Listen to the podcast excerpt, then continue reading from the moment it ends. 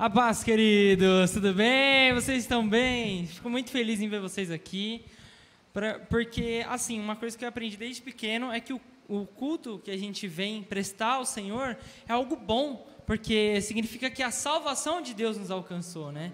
É, significa que a gente estava perdido e nós somos encontrados.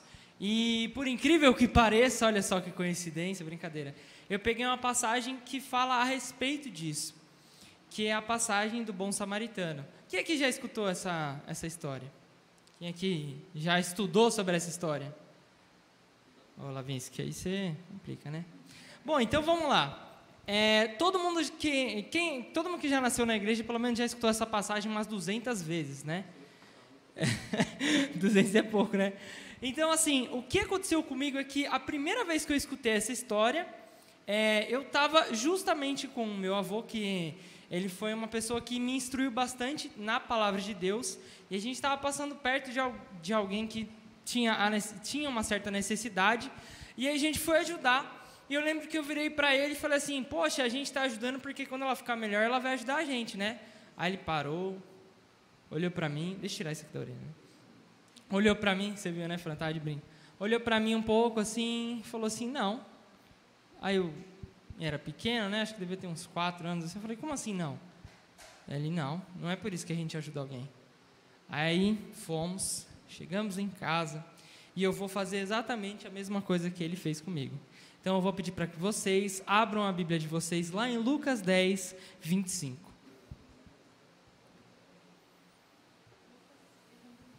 Lucas 10, 25. A gente vai ler até o 37.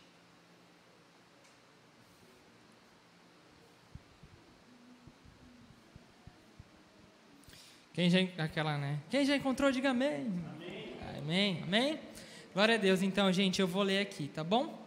Então, certa ocasião, um perito da lei levantou-se para pôr Jesus à prova e lhe perguntou: Mestre, o que eu preciso fazer para herdar a vida eterna? E Jesus respondeu: como você vê a lei? O que, na verdade, está escrito nela? E ele respondeu: Ame o Senhor seu Deus de todo o seu coração, de toda a sua alma e de todas as suas forças e de todo o seu entendimento, e ame o seu próximo como a si mesmo. Disse Jesus: Você respondeu corretamente. Faça isso e viverá. Mas ele, querendo justificar-se, perguntou a Jesus: E quem, mestre, é o meu próximo? Em resposta, disse Jesus: Um homem descia de Jerusalém para Jericó. Quando caiu nas mãos de assaltantes, esses lhe, lhe tiraram as suas roupas, espancaram-no e se foram, deixando-o quase morto. Acontece, aconteceu estar descendo pela mesma estrada um sacerdote. Quando este viu o homem, o olhou e passou pelo outro lado. E assim também um levita, quando chegou ao lugar e o viu, passou pelo outro lado.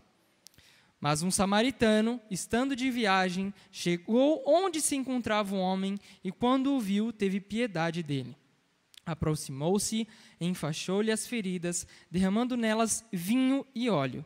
Depois, colocou-o sobre o próprio animal e levou-o para uma hospedagem e lá cuidou dele. No dia seguinte, deu dois denários aos hospedeiros e lhe disse: Cuide dele. Quando eu voltar, pagarei todas as despesas que este, por algum acaso, o tiver. Qual destes você acha que foi próximo ao homem que caiu nas mãos dos assaltantes? Ora, mestre, aquele que por algum acaso teve misericórdia dele, respondeu o perito da lei. E Jesus lhe disse: Vá e faça o mesmo. Então, vamos lá para a gente situar aqui rapidinho. Opa. Quem eram os samaritanos? Alguém já ouviu falar a respeito? A definição que eu encontrei são: os samaritanos são um pequeno grupo étnico religioso originário na, da Samaria. A Samaria é o nome de um lugar histórico bíblico, né, para quem já sabe. A diferença dos samaritanos para os judeus é que os samaritanos eles acreditam na, em Abraão, acreditam em parte do, do, das leis judaicas, só que a diferença é que toda a importância de Israel, de Jerusalém, da tribo de Belém, Judá, etc., eles desconsideram. Então, para um mestre da lei naquela época, citar a palavra samaritano seria talvez a mesma importância que nós, ou o mesmo choque que nós teríamos se nós escutássemos que um cristão foi ajudado por um macumbeiro, um espírita, um, na verdade, perdão, gente, um bandista, um espírita, é, ou por um muçulmano e, e, e etc. Então, quando aquele rapaz vem, se aproxima de Jesus e fala assim: Ah, mestre, e aí, vai, vamos lá, o que, que eu faço para ser salvo? Ele queria provar Jesus, que é o que a gente já leu. Mas o mais importante, que, é o, que eu gostaria que vocês, assim como eu frisei na época, é, é, é guardassem, levassem, é as três maneiras que Jesus nos ensina de levarmos a vida. Então vamos para a primeira. Obrigado. Essa aqui é uma maneira boa, viu, gente? Você vê que é precisando de água? Qual foi o primeiro exemplo que Jesus citou? Alguém lembra? Um pouco antes. Os a começa com a, termina com saltantes, os assaltantes. Amém? É, ou seja, a frase que eu usei para eu grifar a lição é: o que é meu é meu e o que é seu é meu também. Ah, como assim? Não estou entendendo. Não, vamos lá, então. Qual é o tipo de, da mentalidade de um ladrão, de um assaltante? Ele pensa na oportunidade, certo? Poxa, tem uma oportunidade aqui para mim agora. Eu vou dar um jeito de eu conseguir pegar essa, essa oportunidade e vai embora. Tem até a frase né, que fala que a ocasião faz o. Exatamente. Então vamos lá. Qual a situação que Jesus descreve? Um judeu está se deslocando, ali passando num caminho.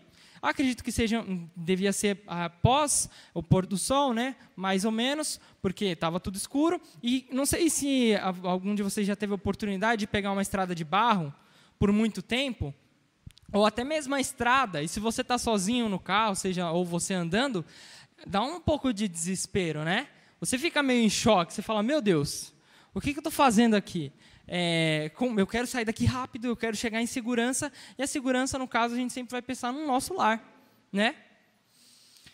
O tipo da mentalidade dos, dos ladrões é olhar para o próximo com a intenção de tirar vantagem dele. Ou seja, quando eu me aproximo do meu próximo, vou usar um exemplo, tem duas pessoas, um filho e um pai. É, o pai sabe que o filho conversando com a mãe, é, ele vai, ele, a, o filho consegue fazer a cabeça da mãe para os dois irem jogar futebol. O pai está se, tá se, aproveitando ali da, da, da ingenuidade do filho para fazer com que o filho cause a ele uma oportunidade para que ele saia. Certo? O que, que ele está fazendo ali? Ele está coagindo o filho. Né? Está coagindo o filho a, a tomar uma decisão, a, a fazer uma ação que ele gostaria de fazer. E aí eu vou ser sincero aqui, eu já fui criança, quantas vezes, ah, mãe, deixa eu fazer isso. Ah, pergunta, vai lá. Não, eu não vou deixar, eu vou lá. Ah, pai, deixa eu fazer isso. Aí meu pai deixava, vai ligar para minha mãe e falar, mãe, eu vou lá para o pai, porque meu pai deixou eu fazer alguma coisa. Eu estava certo? Não. Por quê? Porque eu estava dando um jeitinho. E, um jeitinho brasileiro, mas isso não é exclusividade do Brasil, né? Essa mentalidade, em, em, em especial minha daquela época, ela é egoísta, porque ela sempre vai nos levar para longe de Deus. Por quê? Porque a gente escolhe se desvirtuar da vontade do Pai e se aproximar da nossa vontade. Não é? E aí, quando a gente se aproxima daquilo que a gente quer, é muito fácil tomar uma decisão, não é? Ah, eu vou tomar uma decisão de, sei lá, de dirigir o carro. Vai, um exemplo, dirigir o carro. Mas eu não sei dirigir o carro. Ah, mas eu estou com a chave do carro na minha mão aqui, fácil. Mas eu quero sair do carro aqui e dirigir. Quem sabe, por algum acaso, eu volto e conto para o meu pai. Isso não é uma atitude cristã. Isso não é uma atitude que Deus quer para você. Isso não é uma atitude que Deus quer para nós como corpo. Por quê? Porque nós temos sempre que dialogar um com o outro, conversar um com o outro. Se o, o pastor Jonas está com uma dor aqui, sentindo uma dor no, no, pé. Qual que tem que ser a minha ação? Ajudá-lo. Se a Bárbara, por, alguma, por algum motivo, está com dor de cabeça, se eu tenho um remédio, eu tenho que me importar com ela. A minha ação nunca vai ser, poxa, a Bárbara tem uma oportunidade ali, caramba, eu vou conversar com a pessoa para falar que eu faço melhor que ela. Quantas vezes a gente não tem sido assaltante na vida de alguém? com coisas mínimas. Coisas mínimas. Às vezes a gente tem sido assaltante na vida de alguém em negar oportunidade, negar carona, negar auxílio, negar amparo. E nessa noite, se você puder sair de uma lição com esse modo de vida é: não seja o assaltante da oportunidade de alguém. Não é isso que Deus quer para você. O Senhor quer que nós caminhamos juntos, sempre, através da palavra. Tem mais uma pessoa também que entendeu parte dessa verdade. Na verdade, são duas, né? O levita e o sacerdote. Porque nós, como, como cristãos, temos o costume de, ah, não, mas eu vou sempre. Ah, mas a fulano está precisando de ajuda, né? Ah, mas a igreja vai ajudar. Fica tranquila. Fica tranquila, pastora Francine. Eu sei. Não precisa me ligar, não, essa hora da madrugada. A igreja vai ajudar. Tem alguém lá para ajudar. Que é o que é meu. Ou seja, o meu problema é meu e o seu problema é seu também. Aí você que se vire. Eu não estou nem aí. Ou seja, nós somos egoístas. Nós, ah, nós, algumas vezes, agimos de maneira egoísta, não é mesmo? Vamos parar para pensar aqui, vamos ler lá novamente qual que é a posição do levita e do sacerdote. Vamos lá. 34, no dia seguinte, vamos lá, tá, tá. Vamos lá. No 31. Aconteceu estar descendo pela mesma estrada, mesma estrada um sacerdote, ou seja, ele guiou, ele estava vindo pelo mesmo caminho ele conhecia o caminho. Ele sabia o que ele estava fazendo ali naquele momento. Certo? Vamos continuar aqui. Quando viu o homem, passou pelo outro lado.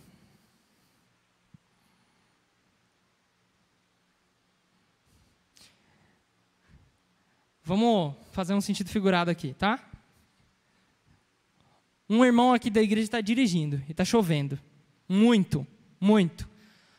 É, eu estou na rua, andando com o carro, ele passa de carro por mim, pss, não para nem para dar aquela buzinada, né? Só para me deixar com mais raiva ainda, né? Brincadeira. Mas ele não para o carro, porque ele não se importa. Porque ele está pensando, eu já tenho os meus próprios problemas. Eu já tenho as minhas próprias dificuldades para lidar. Eu já tenho outras coisas para me importar, além do que me importar com meu irmão. Só que o que está escrito na palavra de Deus? Não é verdade?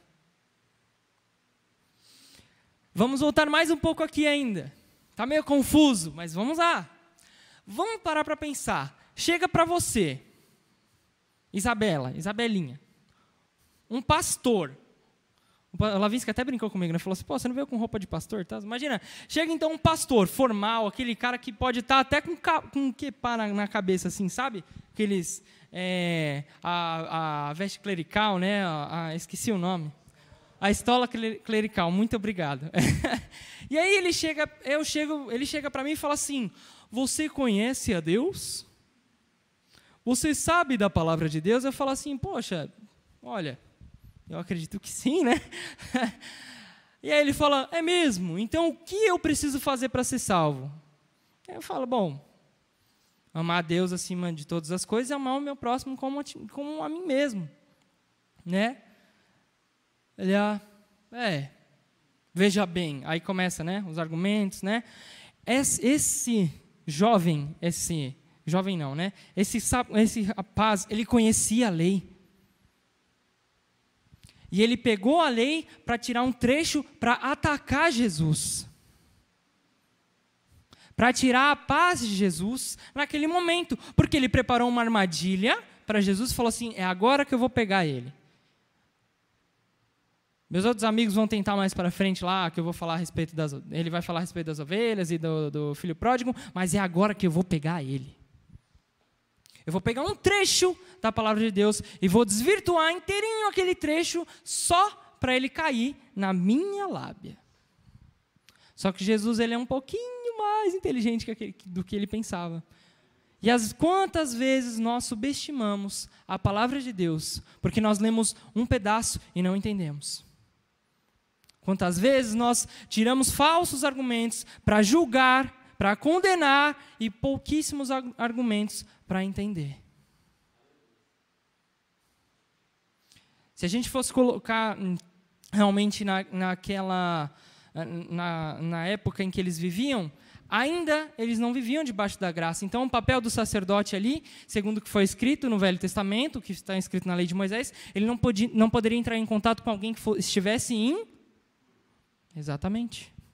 Então, o que acontece ali? Ele viu alguém que estava machucado, ele viu alguém que estava necessitado de ajuda, mas ele colocou a lei acima do amor.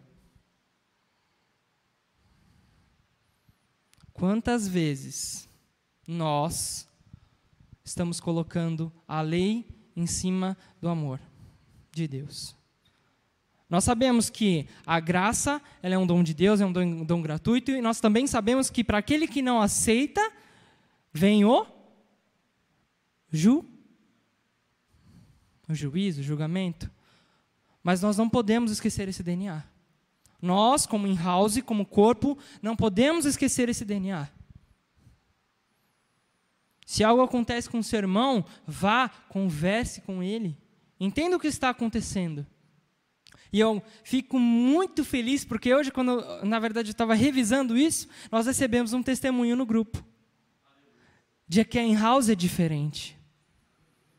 Nós recebemos um testemunho de que a in-house forneceu um amparo para alguém enquanto estava em necessidade. Isso tirou um peso enorme das minhas costas. Porque é bom saber que nós não somos religiosos. É bom saber que quando por algum acaso o Rodrigo tiver com problema, eu não vou só, ah, tá bom, Rodrigo, depois você me liga lá. Vamos marcar, né? O famoso vamos marcar, ah, me liga lá depois, né? A gente combina. Para quem me conhece sabe que eu demoro a responder. Mas eu quero que você saiba que independente da hora que for, nós estamos aqui. Nós como igreja, nós como corpo de Deus, nós estamos aqui. Queridos, se você tem um problema, se você tem algo que você deseja compartilhar, procure os nossos pastores, procure os nossos líderes. Eles estão, e eu sou prova disso, 24 horas à disposição para falar com vocês. Porque esse é o papel do líder. Esse é o papel do sacerdote.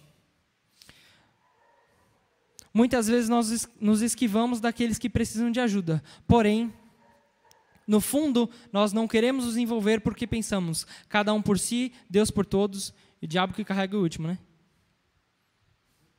Misericórdia, exato. É uma piada, é uma frase cômica, digamos assim, mas nós não devemos pensar nisso. O pastor Jonas acabou de pedir, querido, se você tem um amigo que você sabe, algum parente que você queira é, oração, queridos, nós temos que ter um senso de urgência. Todos precisam ouvir a palavra de Deus. Não importa. E também nós não podemos fazer acepção de quem nós vamos pregar a palavra de Deus. Não é isso que Deus quer de nós.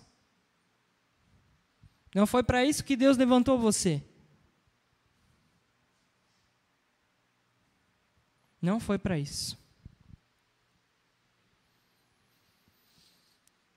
Se você tem alguma, uma, alguma dúvida a respeito disso, vou pedir para que você depois, até para a Dalila, se ela quiser de, depois deixar aqui, colocar em Mateus 5,46, para nós meditarmos. Eu vou avançar aqui um pouco do horário. E aí nós temos o terceiro exemplo, que é o samaritano. Como eu já disse, se nós fôssemos trazer para os dias de hoje, provavelmente seria alguém que seguisse uma vertente da visão cosmo, cosmo-cristã, né? Ou seja, ele poderia ser um espírita, poderia ser um bandista, ele poderia até, se a gente for mais para os países árabes, podia ser alguém que seguisse o Islã, se a gente fosse trazer para os tempos atuais, tá bom, gente? Não é o que era na época. Assim como eu disse, os samaritanos eram pessoas que tinham partes da, ver, da verdade judaica, ou seja, eles seguiam partes da lei, mas ainda assim conversar com um samaritano naquela época era extremamente averso ao que era pregado nos templos. Por quê? Religiosidade. E o grande pulo do gato da religiosidade é que ela nos, ela nos cega e ela confunde muitas vezes o amar com gostar. Eu não tenho filho, mas se, mas se perguntar para o Lavinsky o que, que ele sente filha, pela filha dele, ele vai falar assim: ah, eu amo ela. Eu a amo, né? Amo ela é difícil. Eu sabia que você. É... Se nós fôssemos parar para pensar aqui, vai, por exemplo, a minha mãe comigo, ela fala assim: eu o amo. Agora, se você perguntar para o meu, meu, meu bichinho lá, ah, eu amo ele também. Mas como a gente define o amor? Oi?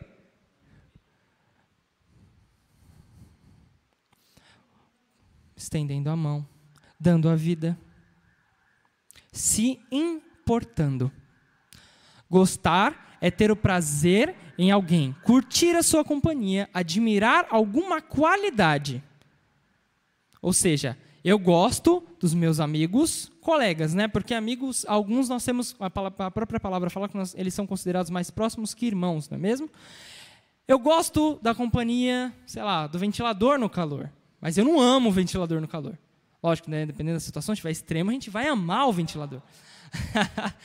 Mas o importante que você tem que levar em consideração é que você não tem que gostar do seu irmão, você tem que amar o seu irmão. Eu confesso que quando eu, sim, eu li essa, essa palavra pela primeira vez, eu falei: caramba.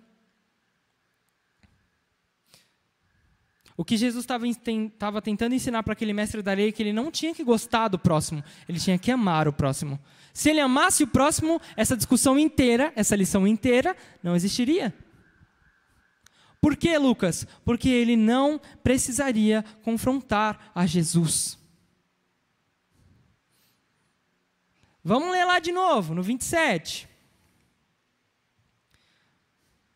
E ele respondeu: Ame o Senhor seu Deus de todo o seu coração, de toda a sua alma, de todas as suas forças e de todo o seu entendimento. E ou um, ah é, tem essa parte também. Ame o seu próximo como a si mesmo. Se nós formos pegar a tradução original, ele mesmo na tradução original não conseguiu entender para ele era só, ah, eu gosto do Jonas, eu venho aqui no domingo, eu toco com ele e tal, mas se ele me ligar, eu desligar na cara dele. Isso é amar? Eu gosto da Dalila. A Dalila é uma pessoa sensacional, tal. Quando ela pega para fazer aquele negócio de frango lá, mano, fica muito bom, não sei o quê, tal. Mas se a Dalila for me ligar, né. depois eu atendo, mando mensagem no WhatsApp um, e aí, beleza?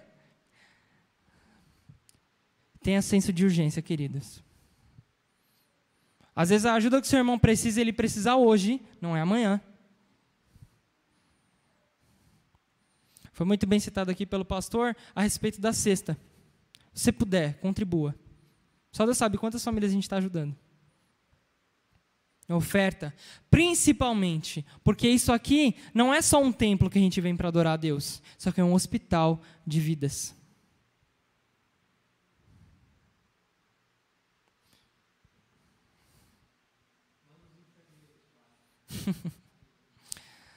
Na história contada por Jesus, apenas um homem se fez ao próximo. Porque ele decidiu interferir, ele decidiu agir.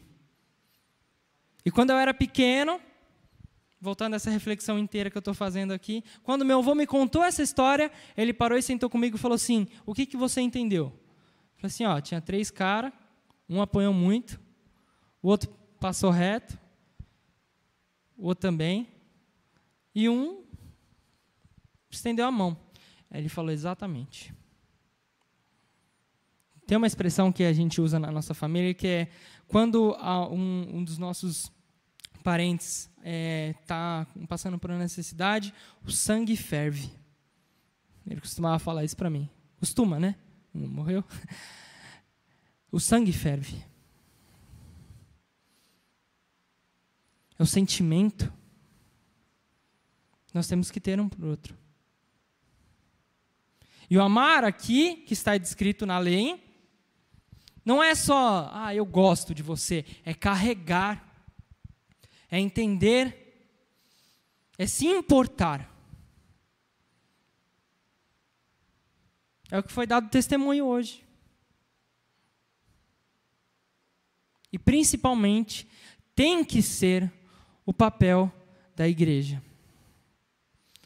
Em 1 Coríntios 12, 12, 27, está escrito que o corpo de Cristo se reúne em vários lugares, e quando se reúne, temos a, congrega a congregação. E a congregação é a extensão do poder e agir de Deus.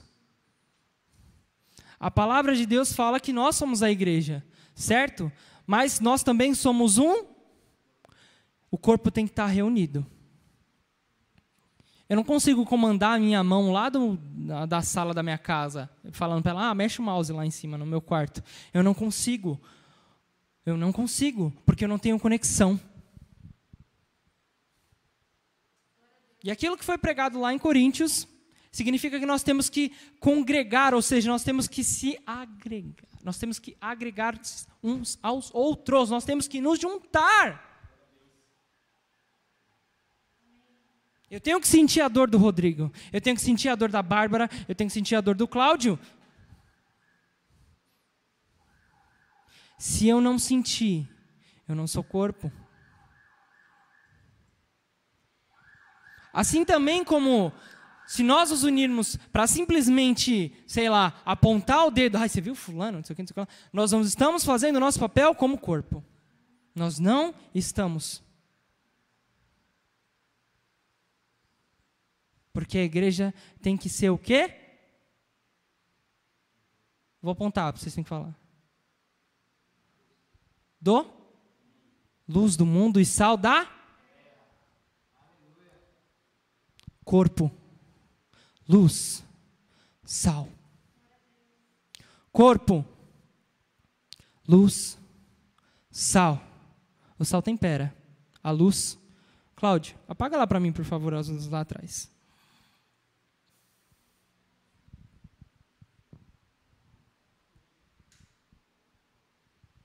Tá escuro aqui agora, né? Você aí provavelmente da live deve estar sentindo um efeito maior. A nossa fé, aquilo que Deus nos levanta para fazer, ela tem o poder de iluminar. Ela tem o poder de mostrar o caminho, de nos levar além pelo aquilo que está escrito na palavra de Deus. Darila, você consegue colocar aquela primeira imagem que eu te pedi para colocar? Mas a fé também pode se transformar em uma coisa muito pior, que é a mágoa. A mágoa, ela pode ser isso daqui que vocês estão vendo. Isso aqui é um buraco negro.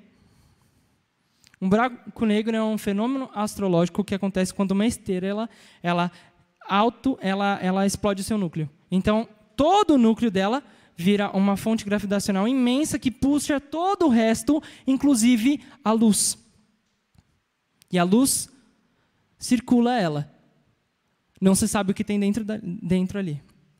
Hoje, hoje, nós estamos vivendo um período com o maior número de índices de pessoas que cometeram suicídio por causa da depressão. A depressão começa com uma mágoa, que começa com uma falta de perdão, que começa com uma brincadeirinha, que começa com qualquer que seja o motivo. Mas nós, como corpo, não podemos permitir que buracos negros, que faltas de fé, que mágoas continuem existindo. E o grande papel da igreja é fazer o diferente, é crescer unido e fazer. Pode passar para a próxima imagem. Isso.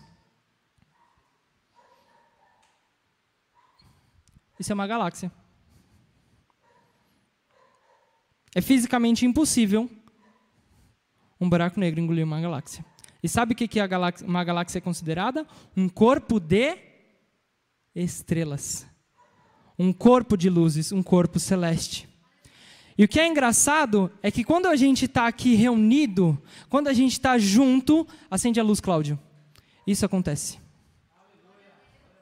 Quando nós estamos unidos, quando nós estamos juntos, o diabo não tem poder sobre as nossas vidas. Quando nós estamos unidos, quando nós estamos juntos, não existe buraco negro que venha sobrepor sobre as nossas vidas. Mas para isso, nós temos que caminhar juntos. Temos que ser um corpo. Temos que sentir a dor do próximo. Temos que estar junto. Temos que conviver todos uns com os outros é saber carregar, É saber se importar. É saber a necessidade que um tem ou que o outro tem e se ajuntar. Que hoje nós não possamos ser alguém que rouba a oportunidade de alguém na igreja, que mina uma falsa verdade, que destrói um conhecimento para ludibriar outra pessoa. Que nós não possamos colocar a nossa santidade na frente dos problemas dos nossos amigos, ou na frente do problema do meu irmão, que está literalmente sentado do meu lado. Que nós possamos ser aquele que muitas vezes vai ser julgado por ajudar, mas vamos estender as mãos e ajudar. que nós possamos ser luz, que nós possamos ser o sal, que nós possamos ser o corpo celeste, que alguém que lá fora está precisando de ajuda, venha nos encontrar. Amém? Vocês são bênção na minha vida. E eu acredito que todos vocês têm esse sentimento. Nós possamos ser bênção um na vida dos outros, do outro. Meu português hoje está difícil, mas a mensagem foi entregue. Eu amo a vida de cada um de vocês. Eu amo mesmo. Que nós possamos ter esse sentimento. Nós possamos ter o amor de Cristo que se entregou e morreu para que o Rodrigo, a Fran, o Jonas, o Cláudio, a Bárbara, a aniversariante, todos nós aqui, possamos viver juntos, como um corpo, unidos. Porque no céu não vai ter divisão. não é? Não vai ter, ah, eu vou morar numa casa lá, três andares, tal, a 500 quilômetros do pastor Jonas da pastora Francine, porque, pelo amor de Deus, não existe isso. Não existe. Eu amo cada um de vocês. Porque eu aprendi lá atrás. E quando você estiver precisando, a igreja vai estar aqui para você. E quando você estiver precisando, a In-House está aqui para você também. Todos vocês. Porque nós somos.